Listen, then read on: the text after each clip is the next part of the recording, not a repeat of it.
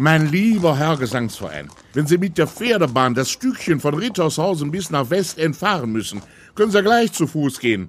Über eine Stunde bin ich wieder unterwegs gewesen. Dabei sind das keine zehn Kilometer. Wenn die feinen Herren im Rathaus sich da nicht bald was einfallen lassen, zieh ich um. Nach Düsseldorf vielleicht. Ist zwar nur ein Nest, aber wenigstens kommt man da voran. Sie ahnen es schon.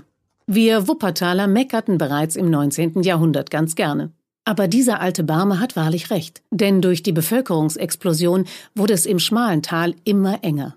Über 200.000 Einwohner quetschten sich 1880 durch das tägliche Gedränge von Ost nach West. Die Stadtväter machten sich tatsächlich bald große Sorgen um den Nahverkehr. Gerne hätten sie eine U-Bahn gebaut, aber Wuppertal steht auf massiven Felsen. Deshalb gründeten Elberfeld und Barmen 1887 eine gemeinsame Hochbahnkommission. Eigentlich dachten sie eher an die Vorbilder in New York und London, dann aber flatterte eine Einladung zur Probefahrt ins Rathaus. Die Herren reisten nach Köln, stiegen in Eugen Langens revolutionäre Hängebahn und waren begeistert. Ganz im Gegensatz zur Pferdebahngesellschaft, die so ihr verbrieftes Monopol verlor.